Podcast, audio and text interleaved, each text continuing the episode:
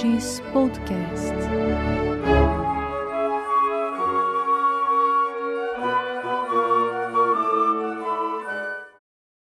Olá, sejam todos muito bem-vindos a mais um episódio do podcast da Imagens, nossa escola da Magistratura Federal do Tribunal Regional Federal da Quarta Região. Este é um meio de divulgação e compartilhamento do conhecimento jurídico que é produzido no âmbito da escola com todos os magistrados e demais profissionais do direito. Meu nome é José Antônio Savares, sou juiz federal da Terceira Turma Recursal do Paraná, e nesse episódio, idealizado pelo desembargador federal Sebastião Ogemuniz e pela desembargadora federal Thaís Chini Ferraz, coordenadores dos Juizados Especiais Federais da Quarta Região, em um ano que marcamos 20 anos da instalação dos Juizados Especiais Federais, tenho a honra de entrevistar quatro profissionais com larga experiência nesse modelo de jurisdição.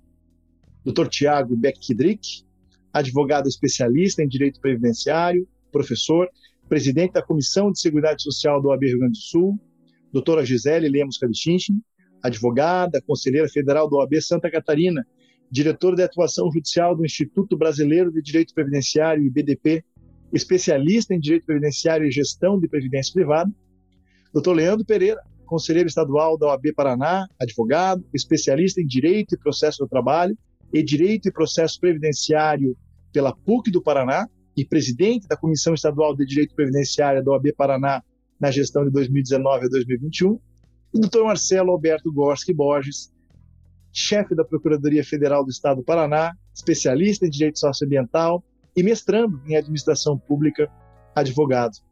Este episódio tem por tema os 20 anos na instalação dos juizados especiais federais.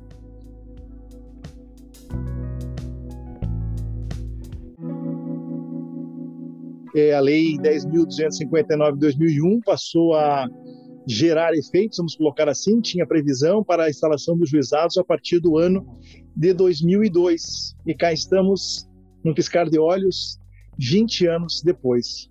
É, no ano de 2002, aqui no âmbito do Tribunal Regional Federal da Quarta Região, nós tivemos, como disse, o início instala da instalação dos juizados especiais federais.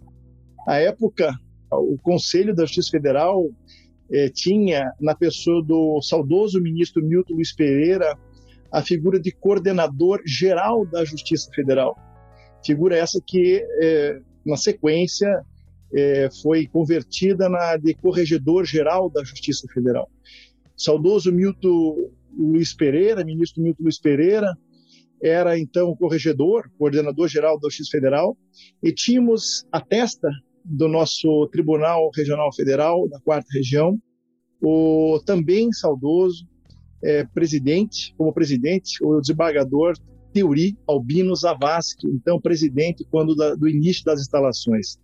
E neste momento eu gostaria de convidar cada um dos, dos nossos entrevistados para, numa primeira rodada, é, deixar aqui as suas impressões, isto é, o que nós atravessamos, conquistamos nesses 20 anos de jornada, de caminhada no microsistema dos juizados especiais federais? Que panorama podemos é, descrever é, desse sistema?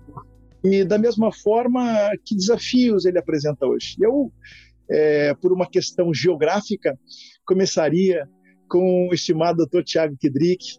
Tiago Kidrick, muito bem-vindo, amigo. Você tem a palavra Fala um pouquinho conosco sobre isso. Obrigado, professor José Antônio Savares, a quem eu cumprimento e tenho a honra de estar aqui presente. Ele que é a nossa referência, mestre dos mestres em direito previdenciário no Brasil. Doutor Savares, além de ser um jurista de primeira linha, é reconhecido pelo seu humanismo, que não deve estar nunca dissociado do direito, e ele, né, professor, nos ensina uh, de forma brilhante como fazer isso. É uma referência para todos nós, muito honrado estar aqui. E também quero cumprimentar os queridos amigos, parceiros de jornada, Dr. Leandro Pereira, doutora Gisele Kraftintin, de tantas lutas no fórum interinstitucional, tantos momentos históricos que vivemos juntos, assim como o doutor Marcelo Borski, também um amigo presente, o que me dá muita alegria de estar aqui fazendo este debate é, pela Imagens com vocês, né? além de queridos amigos, excelentes profissionais de reconhecimento em todo o Brasil. Também cumprimento o Eduardo e o Ulisses. Ulisses também é filho lá da minha faculdade, Faculdade de Direito da Universidade Federal do Rio Grande do Sul. Professor Sabaz, acredito que a gente tem muitos, mas muitos avanços trazidos nesses 20 anos de juizado especial federal. Eu traria alguns pontos que eu acredito que são assim de conhecimento e acredito que Leandro, Gisele, Marcelo também concordarão. O primeiro deles, que eu acho que o juizado trouxe uma demanda contida, trouxe uma população muito carente que aguardava uh, oportunidade para buscar as suas demandas previdenciárias, houve uma aproximação inegável entre a Justiça Federal e a sociedade brasileira. O grande número de processos que o juizado abarcou mostra isso. Nós tivemos aquele boom previdenciário, chamado assim no início dos anos 2000, e muito se deve a esse juizado que trouxe através de uma experiência que havia, havia nascido na justiça estadual, nos juizados especiais estaduais trazidos para federal, também houve a popularização, então, é, do acesso à justiça, muito importante, a gratuidade, a simplicidade, a oralidade, a conciliação. E a conciliação veio com muita força uh, no, como princípio do juizado, e acho que esses princípios do juizado se alastraram também para uh, os processos comuns. Então, eu também destacaria esse segundo ponto além dele ter feito essa aproximação, essa aproximação e essas características e princípios contaminaram, no sentido positivo, todo o âmbito da Justiça Federal. Acho que estas uh, características muito importantes. O próprio processo eletrônico, também como uma esperança é, para todos nós do funcionamento mais célere e mais é, informal, digamos assim, é uma conquista do juizado iniciou aquela primeira versão do EPROC, depois tivemos a segunda versão, o EPROC que é uh, adorado pelos advogados, pelos magistrados, e isso traz consigo, professor Savares, desafios. É, esse grande número de processos também demandaria uma grande estrutura, uma estrutura maior. E nós sabemos que os recursos são limitados. A gente vê pela quantidade de processos que cada julgador tem na turma recursal, da necessidade é, isso é um desafio. Como ampliar o quadro de servidores e de juízes para abarcar toda essa demanda que o juizado trouxe para, para dentro de si. Então, eu colocaria na, na primeira rodada essas conquistas e o desafio da ausência de servidores, não da ausência, da ausência de servidores suficientes para tanta demanda, mas eu vejo como mais positivo de tudo a democratização uh, das demandas federais. Não sei se a professora Gisele, que me sucede agora, vai concordar, doutor Gisele. Concordo sim, doutor Tiago. Inclusive, quero parabenizar a Imagem, CRF da Quarta Região, doutor Tavares, pela realização desse debate tão importante. Quero cumprimentar os colegas aqui, Marcelo, Tiago e Leandro, né, por, por a gente estar aqui congregando ideias e, quem sabe, é, colaborando para qualquer evolução que venha acontecer. O sistema dos juizados é um sistema que está em eterna evolução, até como a própria justiça brasileira. E os juizados eles trouxeram pontos muito positivos. A gente ainda tem bastante desafio, ainda tem todo um prognóstico a ser feito, né, todo um cuidado do que vem nos próximos 20 anos, mas a gente já tem um amadurecimento dessas estruturas. A gente tem, além da questão da aproximação, muito bem destacada pelo Dr. Tiago, aproximação com a população, aquela ideia inicial, inclusive, de que se deveria entrar tudo sem advogado, depois se percebe cada vez mais a importância do profissional habilitado para esses debates ainda que a lei preveja a possibilidade sem, a gente vê hoje em dia poucas ações sendo ingressadas sem advogados, uh, mas a gente tem um avanço que é a celeridade, que eu gostaria de destacar. Então, a possibilidade né, de que um processo, como já vem levantado pelo Dr. Tiago, um processo um pouco mais simplificado, um processo diferente do processo padrão, processo comum, ele trouxe a celeridade.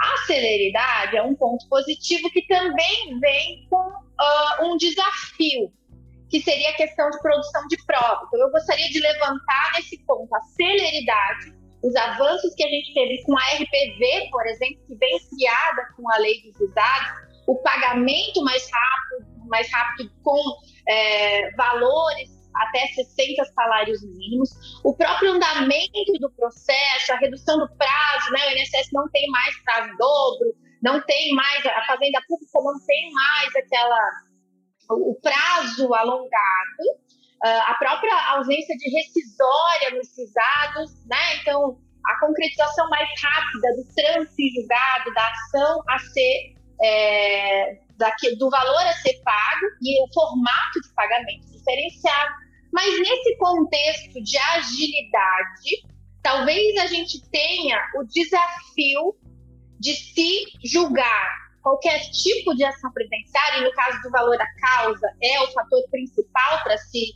viabilizar as ações no juizado, uma competência absoluta que traz matérias muito complexas para dentro do juizado, com necessidade de produção de prova muito específica, provas periciais é, que envolvem engenheiros do trabalho, né? E daí, nesse contexto, a gente vê a complexidade, a dificuldade de se fazer a prova, uh, em contraponto de um processo que tem o interesse de ser célere. Né? Então, esses seriam os dois pontos que eu teria para destacar. Vamos ver o que o Leandro também tem para trazer para nós aqui.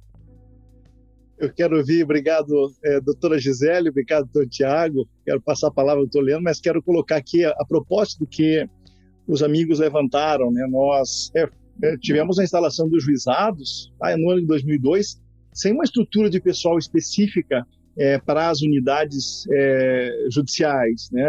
A turma recursal ela foi composta inicialmente por é, colegas que ali atuavam sem prejuízo da jurisdição e sem um corpo funcional específico. Né? Então, esse é um ponto interessante porque, é, se formos lembrar, a estruturação das turmas recursais, é, com a estrutura permanente, vamos dizer assim, das turmas recursais dos juizados especiais federais, ela só se dá é, no ano de 2012, Tiago, com a Lei 12665 de 2012. Então, de fato, é, num cenário em que a gente tem uma demanda represada e o desafio de cumprir o ideal de celeridade e, de, e com um corpo funcional eventualmente é, sem os recursos pessoais suficientes para fazer frente, é, acabamos enfrentando esse desafio que é dar conta de um processo que chegue até o seu final em tempo razoável e, ao mesmo tempo, com uma instrução adequada para a salvaguarda desses direitos, como coloca a Gisele. Obrigado pela, pelas primeiras provocações e pelas primeiras lembranças. Está sendo, na verdade, um passeio pela história. Doutor Leandro, por favor, meu caro, muito bem-vindo mais uma vez. Agora sim, o que, o que, que te deixa, que impressão te deixou, não é, essa marcha de 20 anos dos juizados? Que legal, que legal. Um prazer, doutor Savari, estar aqui nesse evento aí, é, é, criado pela Imagens, em, em, em prol e, e tratando né, de 20 anos de juizado especial federal. É, eu vou começar, Savares, um pouco diferente dos amigos que aqui eu, eu, eu já cumprimento o doutor Tiago, um, amigo, um amigo aí de, de, de caminhada, a doutora Gisele, o doutor Marcelo, que está assim na AGU, mas buscando o procedimento, está com certeza do mesmo lado. Então, doutor Savares, trazendo a questão colocada agora pelo senhor com relação à atual estrutura, o crescimento, a forma de atuação e de prestação jurisdicional do nosso GEF, do Juizado Especial Federal da, da Quarta Região, essa falta de recursos, iniciando uh, a minha fala pelo desafio da manutenção e a necessidade de ampliação do atendimento. Com essa melhoria necessária diante das inovações e adaptações que vêm sido colocadas de uma maneira impositivas pós-pandemia, por exemplo, e essa abertura de portas, colocado muito bem pelo Tiago, para buscar, sim, a parcela mais carente da sociedade a ter acesso à justiça. Então, o desafio, é, iniciando né, a fala como ampliação do atendimento, a melhoria de infraestrutura, face à falta de recursos e à falta de servidores, diante dessa demanda e de uma instrução processual cada vez maior, aonde entraria, né, por exemplo, e o que faz o Fórum Interinstitucional Previdenciário, que diante dessa abertura de portas, faz-se necessária essa conversa institucional entre os personagens, entre o judiciário entre a OAB e entre a Advocacia Geral da União, a AGU e a Procuradoria. Penso que hoje, e desde que eu comecei a participar do Fórum Internacional dos Tavares em 2015, quando participei da primeira reunião, é, eu vejo um grande crescimento e uma busca em, na alteridade, em se colocar no lugar do outro, na cadeira do juiz, do juiz na cadeira do advogado, do advogado na, na o AGU na cadeira do juiz, e a gente sim buscar o que passa a cada ponta para a gente poder encontrar realmente a celeridade processual, que é, que é um dos princípios do Juizado Especial Federal, e a melhoria na prestação jurisdicional. Então, assim, buscando esse diálogo, buscando toda essa manutenção e melhoria do, dessa prestação jurisdicional do GF, aonde a gente pode melhorar, doutor Savares? As dificuldades teremos. As dificuldades aumentarão com o tempo. A necessidade de inovação, aonde a gente pode melhorar? Interessante o teu apontamento, Leandro, porque é, é, nós acabamos convergindo naquilo que foi colocado aqui anteriormente pela, pela Gisele e por Tiago. É, essa, essa menção que se faz ao Fórum Internacional Previdenciário, ela não é sem, sem razão. Né? É, nós estamos aqui é, com advogados é, das três, é, dos três estados do Sul que compõem a quarta região. Estamos aqui com o estimado doutor Marcelo Gorski, é, da AGU, isso aqui é, não deixa de expressar, de fato, aquilo que nós conquistamos a partir é, dos desafios que enfrentamos nos juizados especiais federais em seu início, porque dá conta, é, como falamos, de, de, uma demanda que se fazia, que se fez surpreendente e crescente desde o início, é, sem a estrutura é, adequada, então fez necessário um, um meio de conversarmos todos os atores sobre que rumos, que técnicas de aceleração poderiam ser adotadas sem sacrificar um, um, direito ao contraditório, que filtros para acesso à justiça deveriam ser adotados é, para que demandas temerárias e aventuras é, não, não, não tumultuassem, vamos colocar assim, não congestionassem ainda mais a já sobrecarregada é, justiça dos juizados especiais federais. E isso foi muito interessante, porque é, começa no Rio Grande do Sul, ainda no ano de 2010, Rio Grande do Sul, Santa Catarina, e aqui no Paraná, é, doutor Leandro, doutor Marcelo, né, aqui no Paraná, é, de onde somos, em 2011 tivemos o primeiro Fórum Internacional. Tive, tive a honra de participar é, desse fórum, dessa, foi o terceiro estado a fazer, e a época do início desse fórum é, era nosso coordenador dos juizados especiais federais, o doutor desembargador Paulo Afonso Brumvas. Eu, então, era coordenador sessional dos juizados especiais federais. Né? Então, nós começamos aqui, e eu me recordo assim que o enunciado 1 do Fórum Internacional Previdenciário da Seção Judiciária do Paraná meio que replicava o enunciado primeiro do, da Seção Judiciária do Rio Grande do Sul e dizia com é, é, elementos indispensáveis para a propositura da ação, quer dizer, comprovação idônea é, de domicílio e outras questões é, preliminares à, à, à, demanda, não é? E havia, se, se, percebia ali um certo engessamento, uma certa dificuldade para acesso à justiça, e o fórum é, propiciou justamente esse, colegi esse, esse diálogo, não é? é como o nome é, se propõe, não é? o nome se propõe, e viabilizar caminhos não vinculantes, efetivamente. Um enunciado não era vinculante, mas o enunciado era sugestivo de uma boa prática, de um consenso que havia entre os diversos atores no processo previdenciário. E aí participava a Procuradoria Federal, a advocacia, os, os médicos peritos, não é? o, o, pessoal é, que compunha o próprio Instituto Nacional de Seguro Social, enfim muito, muito importante essa, essa tua, esse teu apontamento, Leandro. Eu sei mais, né? já falei demais aqui como entrevistador, queria ouvir o, o estimado Marcelo Gorski, é, da AGU. Seja muito bem-vindo uma vez mais, meu caro. A palavra é sua. Muito obrigado, doutor Savares. Obrigado pelo convite. Me sinto muito honrado de estar aqui participando com expoentes do nosso direito previdenciário, é, da atuação de, cotidiana aqui no Juizado Especial doutor Tiago, doutor Leandro e doutora Gisele, é, pessoa em, no nome de quem eu cumprimento todas as mulheres, né, já que amanhã, né, dia 8 de março, se, com, se comemora o Dia das Mulheres. Então, uh, vai aqui a nossa homenagem, doutora Gisele. Bom, já entrando no nosso assunto, eu, até de uma maneira um pouco menos formal, eu, eu gostaria de dar um testemunho de um lento, mas constante é, processo de evolução. Né? É, eu falar aqui pelo, pelo que nós vivenciamos, experi experienciamos pela Procuradoria, mas nós tínhamos aqui uma Kombi que ia e voltava cheia de, de processos né, na tramitação. Então, assim, é, essas etapas que é, gravitam no entorno da tramitação dos processos, elas acabavam prejudicando a velocidade da tramitação do processo como um todo. Né? Então, assim, até os prazos próprios, eles, por serem próprios, acabavam sendo cumpridos à risca. Mas, às vezes, os processos físicos acabavam ficando, sendo segurados ali, né? é, um pouco, e, e, e, isso prejudicava a tramitação do processo como um todo. Né? Em paralelo, né, então, então houve aí a virtualização dos processos, a implantação do processo eletrônico, uma melhoria gritante, né? Também a implantação de vários juizados aí em várias unidades, né? E isso foi uma melhoria constante também. E o próprio processo eletrônico ele trouxe essa agilidade para todos nós, né?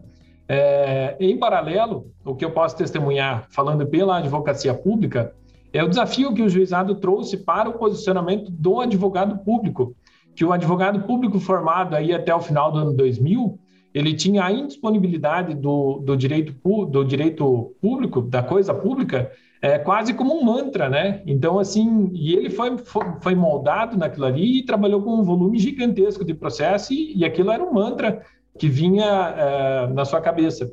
Isso, para nós, gestores de unidades da Advocacia da União, da Procuradoria Geral Federal, demanda um trabalho de atualização, de mudança de comportamento, de mudança de postura interna e, no segundo momento, é, de postura no processo também, que vá o, o procurador estar conciliando em juízo, né, precisa de uma reprogramação. Então, isso é, foi uma demanda constante e apesar de, de, de passados já 20 anos da existência do juizado especial, eh, nós ainda precisamos ainda fazer essa fala de convencimento para alguns colegas procuradores federais, eh, no sentido de que ele precisa estar ali tentando conciliar, entregar uma solução eh, para o processo judicial.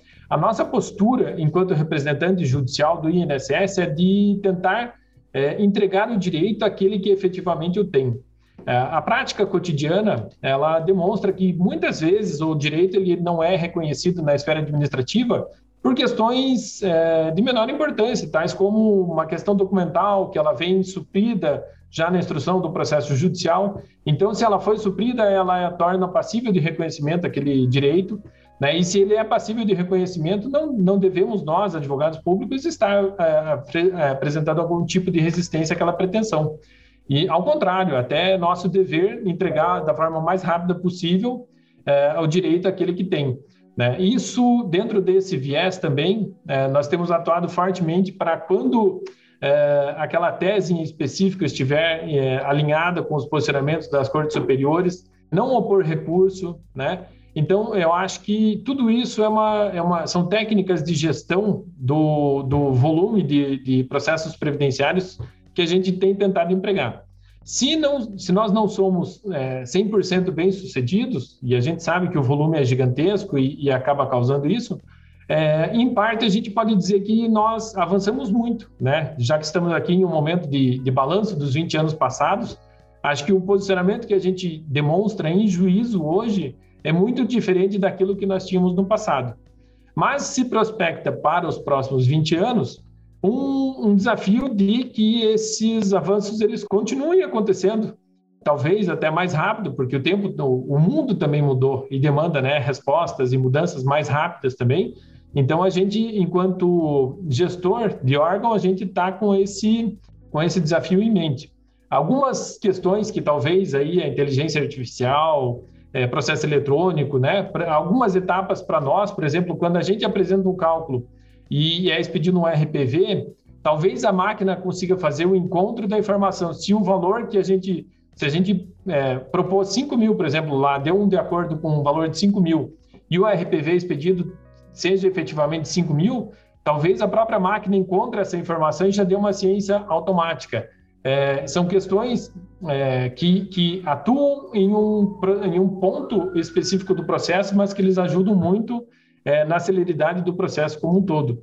E nós é, temos investido fortemente nessa questão é, para que o processo tramite de uma maneira mais rápida, mas o desafio é que a gente faça isso sem, sem sacrificar a análise do caso individual, né? que muitas questões de previdenciário também trazem em si mesmo uh, questões que são é, efetivamente individuais e que têm, têm de ser sopesadas. Então, acho que o desafio para nós, enquanto gestores de procuradoria, é fazer essa mescla uh, correta e adequada entre a implementação das ferramentas tecnológicas, sem perder, uh, sem, sem prejudicar a análise do ponto de vista individual da parte que está ali representada naquele processo.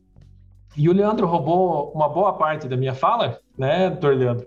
Mas eu acho que não tem como a gente não pontuar é, o avanço que é o, a, a, o, estabelecimento do Fórum Interinstitucional de Previdenciário. É, iniciativa que foi agora em 2021, né, dez anos é, depois, é, copiada pelo TRF da Terceira Região, mas eu, eu acho que boas iniciativas a gente não tem que ter pudor algum e copiar e executar elas, porque a administração da justiça é algo que nos desafia. É, e, e, e, aí o TRF está de parabéns por ter copiado essa iniciativa que nós temos aqui. E o fórum ele é muito importante, a meu ver, porque em cada momento a gente enfrenta algum problema que tem uma determinada característica e no fórum a gente consegue tratar desse probleminha que ele começa a aparecer ali. É, quando, ele, quando aparece uma luzinha amarela no, a ponto de, de o assunto ser pautado lá no âmbito do fórum, todos nós, é, é, atores do processo previdenciário como um todo, nos esforçamos para tentar encontrar a solução daquilo ali. No que o esforço, no que o Leandro colocou ali num, num, numa questão de escuta ativa, né? Nos colocarmos em, no lugar do outro para tentar construir uma solução. Então, acho que nessa primeira fala era isso que eu tinha para pontuar, para agregar os, os argumentos já colocados pelo colega e pelos colegas, desculpe, e devolvo a palavra ao doutor Savares para que continue aí nos conduzindo. Obrigado. Perfeito, doutor Marcelo. Na verdade, é, faz é, fechar aquilo que o Leandro disse, aquilo que também Gisele apontou e também Tiago, quanto à importância do, do Fórum Internacional. É, Savares, eu, um, uma partezinha, né, se me permite, claro. é, dentro dessa conversa, dentro desse gostoso diálogo sobre o nosso juizado especial federal. E já trazendo um gancho com o que o doutor Marcelo colocou sobre a importância do diálogo interinstitucional, o fórum interinstitucional previdenciário, nós tivemos é, agora, no ano, é, agora, no ano, no ano de 2020, o início das tratativas sobre um cumprimento das decisões judiciais de implantação de benefício e de instrução processual que é, estavam perdidas na caixa virtual, como o doutor Marcelo colocou, a inteligência artificial, a virtualização de procedimentos. Então, são, eram processos que estavam perdidos na, na caixa virtual da SEAB-DJ, do INSS, e não cumprindo com aquelas determinações judiciais. Nós tivemos a presença de um, de um grande amigo, é, que eu posso dizer, do nosso, do nosso chefe, doutor Erivaldo, é, que buscou realmente não tratar mais uma vez a consequência dentro das reuniões do fórum. É, se simplesmente tratássemos com multas, com né, fácil INSS, multas diárias, multas por não cumprimentos, nós não chegaríamos ao cerne do problema, que era a busca da onde estava o verdadeiro não cumprimento daquilo. Fizemos então a partir de uma provocação da doutora Suzana Lucini, da nossa Procuradoria do Paraná, que nos solicitou uh, uma análise pelo aumento de prazo do cumprimento das decisões eh, judiciais. E buscamos que realmente aumentar prazo trataria a consequência, mas não a causa, e não resolveria o problema da não implantação ou da, na, da não instrução dos processos. Fizemos então, junto com o doutor Erivaldo, junto com a IBESA, da CBDJ, a Márcia Maté, do INSS, da Superintendência, toda uma análise da onde estavam represados os processos. Chegamos à caixa da CABDJ e vimos que perdidos estavam os processos sem uh, uma busca regrada, seja por tempo, seja por complexidade. Existia somente um pincelamento de cada, de cada ato por conta de uma multa. Enfim, pessoas ficavam sem o seu direito, sem a sua instrução processual, porque o dele ainda não tinha uma multa. Então, nós fizemos uma análise do procedimento em si, com a, a reintimação das partes, e sim, com a implantação dos benefícios e a instrução processual correta e no tempo correto. Hoje nós temos, conforme a análise do INSS, da própria Procuradoria, passamos de 90% de descumprimento para 2% de descumprimento. Então foi uma virada de chave. Savares, colegas, que, que trouxe para o juizado especial e para esses personagens do processo previdenciário, é, sim, a resolução da demanda através de um diálogo intencional no Fórum Intencional Previdenciário. E, doutor Leandro, se me permite uma intervenção, parabenizando pela, pelo teu trabalho nesta pauta aí, de todos o Fórum. O Fórum foi fundamental também durante a pandemia, nós estávamos com um desafio, professor Savares, e como as pessoas iriam receber com os bancos fechados, com toda aquela situação pandêmica, então, foi no fórum que foi proposto uh, pelas OABs a criação de uma ferramenta no EPROC, que acabou relevando o nome de pedido de TED. Essa ferramenta, rapidamente, graças à mobilização do TRF, de todas as partes, dos próprios bancos, uma série de reuniões, foi implementada com rapidez, possibilitou e que todos os precatórios fossem pagos sem a presença uh, dos autores, dos advogados, através dessa ferramenta que tinha também um modelo para a retenção do imposto de renda, ou seja, foi tudo pensado e realizado uma grande conquista é, da sociedade implementada e que veio, teve essa origem no fórum, mostrando aí, professor, professora Gisele, também doutor Marcelo, a grande importância que o Fórum Interinstitucional Previdenciário teve neste tema que o professor Leandro coloca, no tema dos pedidos de TED, que estão sendo ampliados, estão sendo dinamizados, a fim de que também a cidadania consiga receber mais rapidamente os precatórios e RPVs. Mais uma vitória aí do nosso Fórum Interinstitucional Previdenciário que acho oportuno registrar. Sim, Tiago, é, isso mostra a importância do, do, do Fórum Institucional também, né, reforça aquilo que, que, que estamos aqui expressando e, e, na verdade, me parece que esse é o grande ponto. Né? O desembargador Sebastião Ogê e a desembargadora Thais Ferraz, que coordenam né, os juizados que estão à frente da coordenadoria dos juizados especiais federais da quarta região, é, é, talvez justamente a partir deste fórum é que idealizaram né, provocar esse episódio de podcast para celebrarmos, vamos colocar assim, os 20 anos dos jefes do juiz, dos juizados especiais federais da quarta região. Mas é, eu gostaria de é, agora ir adiante e provocá-los em relação aos pontos sensíveis, aos pontos críticos. Quais pontos críticos é, são hoje mais desafiadores nos juizados especiais federais, olhando para o que vem pela frente? Doutora Gisele? Então, professor Savares, eu entendo que um dos pontos mais críticos do juizado é a questão recursal. Uh, seria uma a, intenção normativa não foi talvez criar toda essa complexidade que a gente tem de recurso. O pedido de o incidente de uniformização de jurisprudência, o pedido de uniformização é um dos recursos mais complexos que a gente tem no nosso sistema. Ele exige o paradigma em outra turma ou em outra região para que a gente possa fazer subir matérias. Ele tem restrição, por exemplo, no tocante a matéria processual e a gente teve na história, nesses últimos 20 anos, a gente viu momentos muito, de muito conflito entre entendimentos de cada estado. A gente tinha, por exemplo, uma súmula, se eu não me engano, era 17 em Sergipe, que dizia que cabia é, recurso adesivo, e aqui a quarta região dizendo que não cabia recurso adesivo, tanto Paraná, Rio Grande do Sul, Santa Catarina, que não cabia recurso adesivo no rito dos juizados.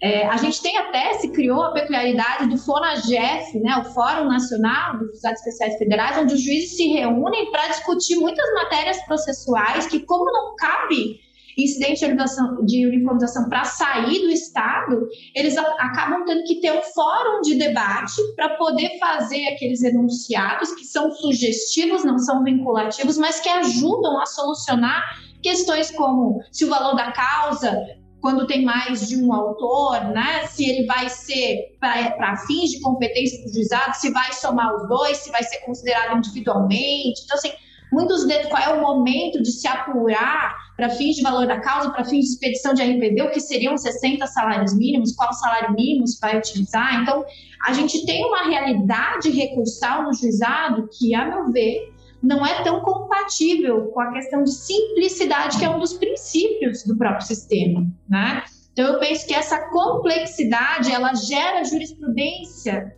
entendimento, precedentes muito diferentes em matéria processual, e a dificuldade da existência do paradigma, de você não poder só fundamentar na interpretação da lei, como é o recurso especial, isso gera uma dificuldade de se debater temas novos. A cada reforma, a gente tem essa dificuldade. Muitas ações transitando em julgado, porque você não encontra um paradigma, já que é, o tema é totalmente novo, e depois você vê uma reversão de entendimento. Então, eu entendo que um dos pontos de dificuldades que a gente teria que no futuro reaver e talvez repensar é a complexidade recursal, que não é compatível com a simplicidade, até com a própria celeridade dos juizados. Eu acho que um outro desafio que se coloca aí para todos nós, operadores do sistema aí dos juizados especiais federais, é, é, a situação relacionada à cobrança de custas no, no âmbito do juizado. Né? Talvez a inexistência ela dê é, espaço para realmente, como o doutor colocou em algum ponto aí para trás, o ajuizamento de algumas demandas, é, até, até em certo ponto aventureiras, vamos dizer assim, mais compreensíveis, né? Porque a pessoa às vezes realmente tem a necessidade de encontrar um benefício, é, mas a situação de fato não, não garante aquela, aquela, aquele benefício, né? Então a pessoa entra repetidamente buscando um benefício, né? E essa situação ela não é desejável do ponto de vista da administração da justiça. Mas em contrapartida, a gente também tem o desafio de, de, de atender a todo mundo que tem uma situação de hipossuficiência, né? Então, realmente, eu acho que se coloca aí um debate que, que, que é necessário para os próximos anos, é, se realmente se precisa ou não cobrar algum tipo de custas no âmbito do processo do Juizado Especial Federal, é, para fins de manter a sanidade do, do sistema como um todo, ou se efetivamente colocar um tipo de cobrança nesse, nesse sentido, ele, ele acabaria gerando alguma espécie de vedação de acesso ao judiciário, né? Então, acho que é um desafio que se coloca aí para os próximos anos para nós. É, não, não, não tenho posição formada ainda, é, mas acho que é um desafio que realmente a gente vai precisar é, abordar aí é, no horizonte próximo já. Muito bem, doutor Marcelo. Nessa linha, eu gostaria de ouvir o doutor Tiago, então, como um advogado privado sobre, essa, sobre esse pensamento que foi colocado pelo doutor Marcelo. Concordando então com o que a professora Gisele e o doutor Marcelo Gorski falaram, gostaria de falar de outro ponto também que tem a ver com a complexidade da prova do juizado, mas também tem a ver com a forma democrática de acesso à justiça. Seria a facultividade do acesso aos processos do juizado especial federal. Ele tem, por enquanto, e conforme a lei, o acesso obrigatório para causas né, menores de 60 salários mínimos, mas existe pelas OABs um projeto de lei, PL 261-2014, que busca tornar facultativo o acesso ao juizado especial federal. Assim, esse projeto eu vejo como positivo e não acho que traria o esvaziamento do juizado especial. Veja que nos no juizados especiais cíveis estaduais, o acesso ele é facultativo e cada ano nós temos um número maior de processos a serem é, ajuizados do juizado especial civil nos estados. Então, a questão foi colocada ali pela professora Gisele na sua primeira exposição contra a complexidade da prova. Esse seria um mecanismo, uma ferramenta que os advogados, ou mesmo as, as partes, porque vão procurar um advogado, possam combinar de acessar a instância ordinária quando demandar uma maior prova, em contraposição à celeridade que é característica dos, dos juizados e que talvez não fossem adequados para determinados processos. Então, tornar facultativo o juizado, tornar é, uma escolha do cidadão, eu vejo como algo democrático e que pode facilitar para, enfim, todos os envolvidos que a prova mais complexa seja direcionada à jurisdição que tem um formato que permite a maior complexidade em contraposição aos princípios de celeridade, oralidade e formalidade dos juizados. Esse projeto ele não precisa ser aprovado dessa, dessa forma, né, professor Tavares, mas ele já está em tramitação e teve o parecer favorável do relator, que é o senador Antônio Anastasia, que é um constitucionalista, é, advogado também, e, enfim, e agora ele segue para a votação. Perfeito, e é interessante isso, né, porque uh, o volume de demandas uh, e o volume de distribuição ele se recusa a diminuir uh, no âmbito dos juizados especiais federais. Nós tivemos recentemente alteração da competência delegada pela emenda constitucional 103 de 2019 e pela lei 13879 de 2019. E o que se coloca, o que se deve pensar é que, que outros caminhos nós teríamos para diminuir a judicialização. Né? Ah, custas, a se pensar uma maneira de se cobrar custas, se tornar os juizados com competência relativa, é, primeiro o doutor Marcelo colocou a questão das custas, o doutor Tiago coloca a questão da competência relativa, ou da facultatividade do acesso ao, ao juizado especiais federais, como é na justiça estadual. É, eu colocaria aqui, é, a, a, meus caros, a questão da, da, valorização, sempre e novamente, a questão da valorização do processo administrativo. Se pensar que os processos de benefício por incapacidade laboral possam gozar efetivamente, na realidade, uma eventual reanálise ainda no âmbito administrativo, de maneira a não fazer o, o segurado da Previdência diante de um indeferimento do médico perito, é, buscar imediatamente a, a, justiça. Quer dizer, se pensar em mecanismos efetivos de reanálise da decisão administrativa, é, me parece que também nos ajudaria a diminuir uh, o número de demandas numa área que é sensível, uma área que requer urgência e que é, é, conta com um número expressivo quando você pensa estatisticamente essas ações de benefício por incapacidade laboral. Marcelo, eu não sei, a gente não combinou, mas eu queria te ouvir um pouquinho a respeito disso. É, o, o, que nós poderíamos é, pensar, como poderíamos pensar, é, ou, ou, também Leandro, a qualquer de vocês, não é? é? Como nós poderíamos pensar uma valorização do processo administrativo e ajustes administrativos para diminuir a judicialização? A palavra está aberta, Marcelo e é. Leandro, os dois, gostaria de ouvir. Eu ia uma parte, uma parte bem rapidinha, falar, falar. bem rapidinha, doutor Savares. Pois não. É, roubou até um pedacinho da minha fala quando a gente fala da desjudicialização. E como eu comentei antes, a gente tratar realmente do cerne do problema e não só das consequências, mas sim a gente tratar do processo administrativo previdenciário com a relevância que ele tem. Hoje, hoje nós temos é, uma instrução normativa que ela é incompatível e desatualizada com uma emenda constitucional, por exemplo. Nós temos uma instrução normativa seguida, né, obrigatoriamente pelos servidores na análise do benefício, que sequer leva em consideração entendimentos judiciais. É, e, e, isso faz com que uh, não tratemos o direito previdenciário na base com que não tratemos aquela importância do processo administrativo previdenciário. A gente vê é, a gente vê e, e, vivencia gigantes inovações através da inteligência artificial. Eu tenho que destacar aqui a melhoria do atendimento do INSS à população, a abertura para a advocacia com o INSS digital, meu INSS à população, o cidadão, o INSS digital à advocacia. Mas sim, aqui nós temos abertura de portas de entrada de requerimentos de serviços e benefícios. E nós temos uma retaguarda para análise desse tipo de questão totalmente desamparada e totalmente desatualizado com aquilo que está sendo trazido. Então, nós temos sim, doutor Savares, a necessidade de investimentos na infraestrutura, no processo administrativo, no, no pessoal, nos servidores, na informatização e na inteligência artificial com excelência um pequeno aí parecerzinho aí do que eu penso sobre, um amante que eu sou do processo administrativo previdenciário. Marcelo Góes está contigo. Posso continuar? É, claro. Acho que dentro desse, desse é, olhar de 20 anos aí, e aí dos 20 anos passados e dos 20 anos que se prospectam, é, assim, a gente, como eu disse, gente, nós evoluímos muito. É, aqui no Paraná, eu acho que, não no Paraná, vou colocar na quarta região como um todo, é, mas aqui no Paraná, acho que pela proximidade que a gente construiu, né, Leandro?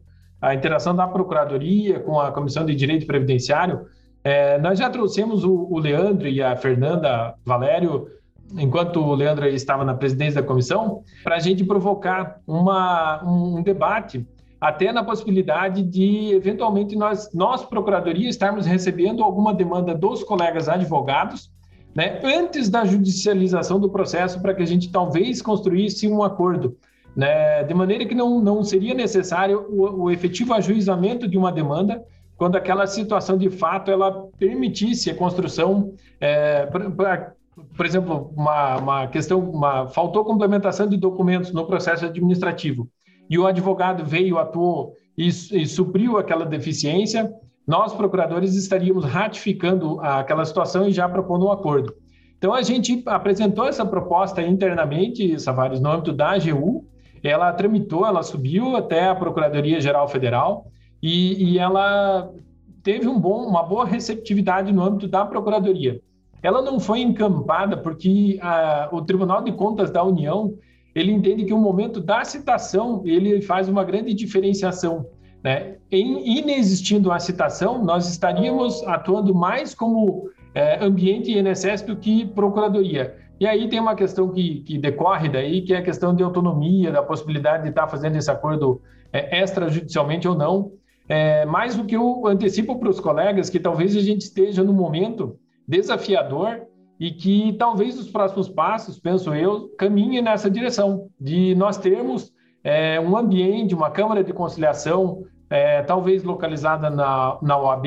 A OAB me parece que é um, é um ator é, de grande relevância que talvez possa receber é, uma Câmara de Conciliação que tenha essa natureza.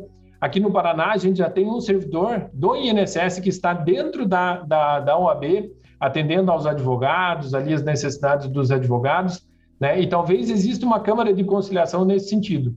Doutora Marilena Winter, que é a nossa atual presidente aqui, é, sinalizou uma vontade política de fazer isso, uma vontade de provocar o presidente nacional da OAB, doutor Beto Simonetti, e, e, de se colocar como talvez precursora de um, de um ambiente onde a gente pudesse fazer é, estudos, ensaios nessa direção e talvez a gente possa começar nesse sentido. Né? Alguns casos de menor complexidade, a gente começar a resolver sem que efetivamente seja necessário o, ajuizamento de uma ação para aquela situação. Então, daqui a pouco a gente pode estar resolvendo é, esses processos de maneira pré-processual, vamos dizer assim.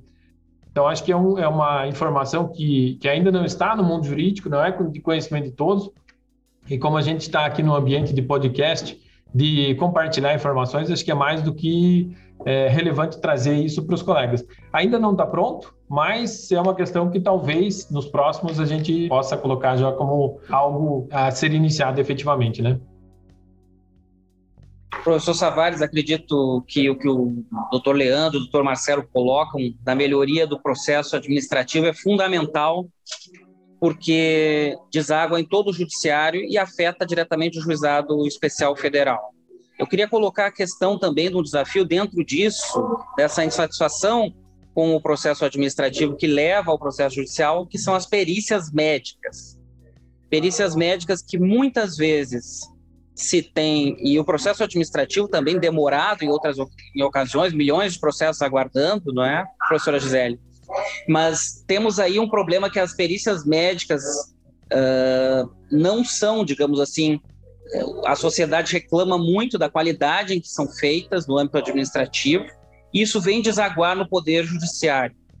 E aí nós temos a situação que estamos vivendo hoje da falta de recursos do poder judiciário para as perícias médicas, com várias tentativas frustradas até agora de projetos de lei que venham a solucionar isso, Acho que isso é um desafio para o Juizado Especial Federal. Como melhorar e dar à sociedade uma perícia qualificada ou uma prova qualificada no âmbito médico que não demande tantos recursos e, de modo emergencial, como saciar esses recursos que são necessários e que vêm a desaguar no Poder Judiciário, uh, vindos, digamos assim, de uma uh, irresignação da sociedade com a perícia que vem do Executivo. Por isso que esse projeto de lei, tanto o 3914, que acabou não indo para frente, porque foram incluídos neles jabutis que diminuíam de forma drástica o acesso ao Poder Judiciário, agora existe o PL 4491, que esperamos que seja aprovado também na Câmara, foi aprovado no Senado, professor Savares, e isso vai resolver o problema por apenas dois anos. Mas é um desafio e é uma perspectiva que nós vamos ter que nos deparar no futuro aí nos juizados especiais. Já que provocada, também gostaria de me manifestar um pouquinho aqui sobre a questão da demora e, e, o que eu entendo que é a racionalização e não a robotização do, do procedimento administrativo. Ele precisa ser racional, ele precisa ser otimizado, os sistemas precisam se conversar. A gente não pode, por exemplo, ter um sistema para entrar com pedido de auxílio doença, que para você poder juntar documento, você tem que ligar para um 35 e pedir um acerto com a perícia.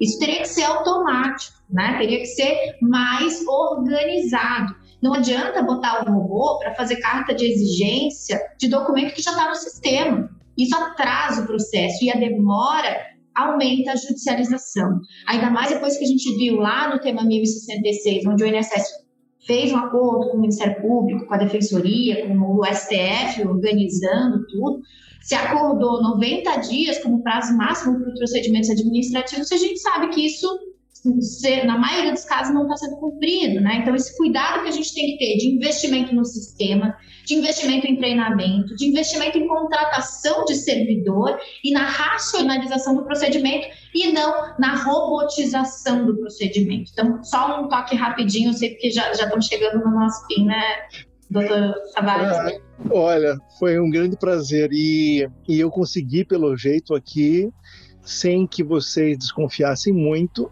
é, abordar questões do processo administrativo do INSS em vez dos juizados especiais federais. Não é? Então, quais são os problemas dos juizados especiais federais? Muitas ações, vamos falar do processo administrativo.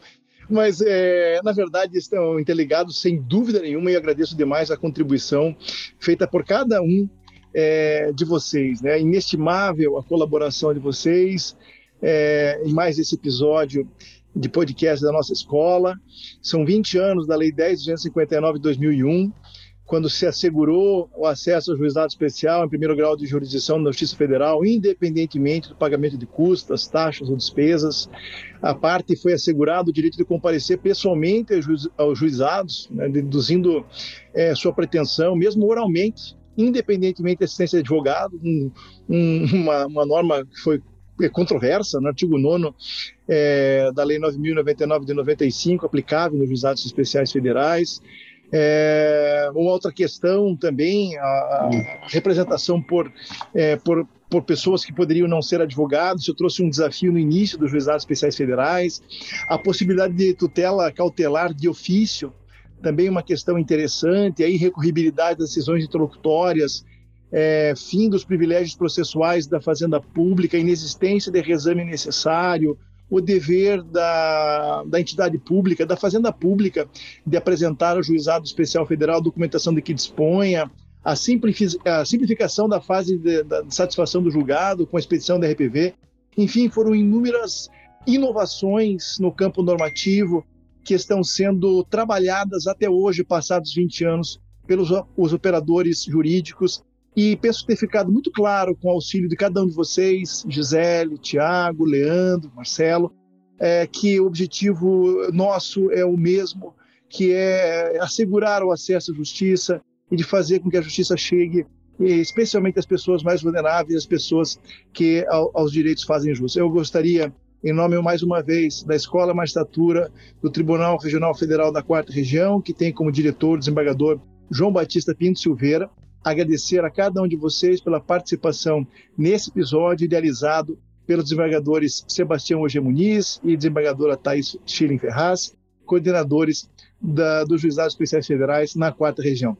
A todos vocês que nos acompanharam, espero que tenham curtido, que tenham aproveitado, espero que tenha sido útil e que você possa também compartilhar esse podcast. Um abraço a todos e até uma próxima oportunidade.